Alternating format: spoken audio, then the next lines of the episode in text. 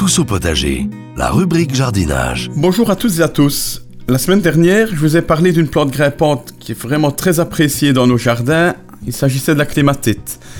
Vous avez une barrière, un mur, une clôture à garnir, euh, euh, une corniche, une descente de toit, vous manquez d'inspiration. Aujourd'hui, je vais vous parler de quelques autres grimpantes également bien adaptées à notre climat.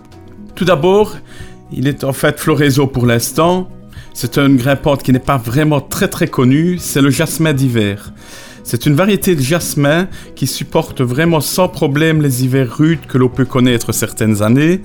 Donc dire que c'est une plante tout à fait adaptée à notre, à notre climat et à nos régions.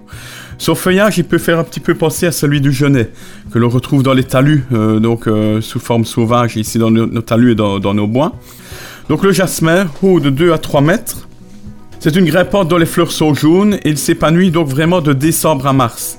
Il est donc assez intéressant pour donner une touche de couleur vraiment en plein hiver, au moment où le jardin est terne et où il n'y a pas grand chose d'autre. Attention de ne pas le confondre avec le jasmin à fleurs blanches qui fleurit l'été. Lui n'est pas tout à fait approprié à nos régions et il sera beaucoup plus gelé euh, durant l'hiver. Une autre grimpante, relativement populaire également, euh, pour son parfum, c'est le Lonicera. Ce nom-là ne vous dit peut-être rien. En fait, le Lonicera, c'est le chèvrefeuille.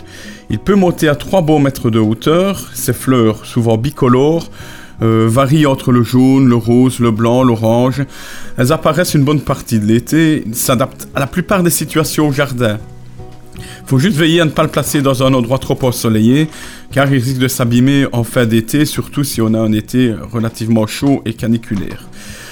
Si vous désirez profiter vraiment de son parfum agréable, essayez de le placer à proximité de l'entrée de la maison ou de la terrasse. Dire que c'est toujours très très agréable de pouvoir euh, bénéficier de, son parfum assez, assez euh, intéressant.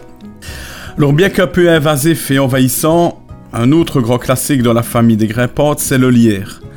En latin, l'edera. Sa principale qualité, c'est son feuillage, qui est bien persistant et qui permet de garder une présence occultante, par exemple lorsqu'il est planté sur un treillis ou une barrière et utilisé comme brise-vue. Le lierre est également un excellent couvre-sol pour les talus. Dans ce cas, il sera utilisé comme plante couvrante à planter de préférence plutôt à l'ombre, mi-ombre ou à la limite, mais pas au plein soleil, car il ne supportera vraiment pas euh, la chaleur de l'été et il aura vraiment du mal à se développer. On termine par un petit coup de cœur. Au niveau des grimpantes, une grimpante que j'adore, c'est l'hortensia. Donc l'hortensia grimpant, oui, ça existe. Un peu méconnu, il reste pourtant vraiment une valeur sûre dans les jardins. Contrairement à certains hortensias buissons, c'est ce que l'on voit le plus souvent euh, vers chez nous, il ne crée pas du tout les gelées. Ce sera plutôt l'inverse, il ne supportera pas les fortes chaleurs estivales. Donc c'est pourquoi il vaudra mieux le placer à la mi-ombre, voire même tout à fait à l'ombre. Il pourra ici installer sans problème. Un sol normal, pas besoin non plus euh, de terre de bruyère ou une terre acide comme beaucoup d'autres variétés d'hortensia. Ces fleurs sont blanches, elles apparaissent en milieu d'été, malheureusement elles, n'existent qu'en blanc, il n'y a pas des bleus, des roses euh, comme, comme dans les autres variétés, et elles fleurissent jusque vraiment en début d'automne. Son feuillage, malheureusement, n'est pas persistant. Par contre, ses rameaux, en vieillissant, lorsqu'ils s'accrochent euh, à une façade, par exemple, à un vieux mur, ils deviennent très décoratifs et prennent un peu l'aspect d'un vieux cep de vigne. Donc, c'est vraiment très joli. En parlant de vigne, on peut également citer au passage dans les, dans les grimpantes la vigne vierge, toujours très décorative en automne par son feuillage coloré, rouge flamboyant. C'est une grimpante à croissance rapide qui est vraiment peu exigeante à tout point de vue. Donc c'est encore une valeur sûre vraiment pour nos régions.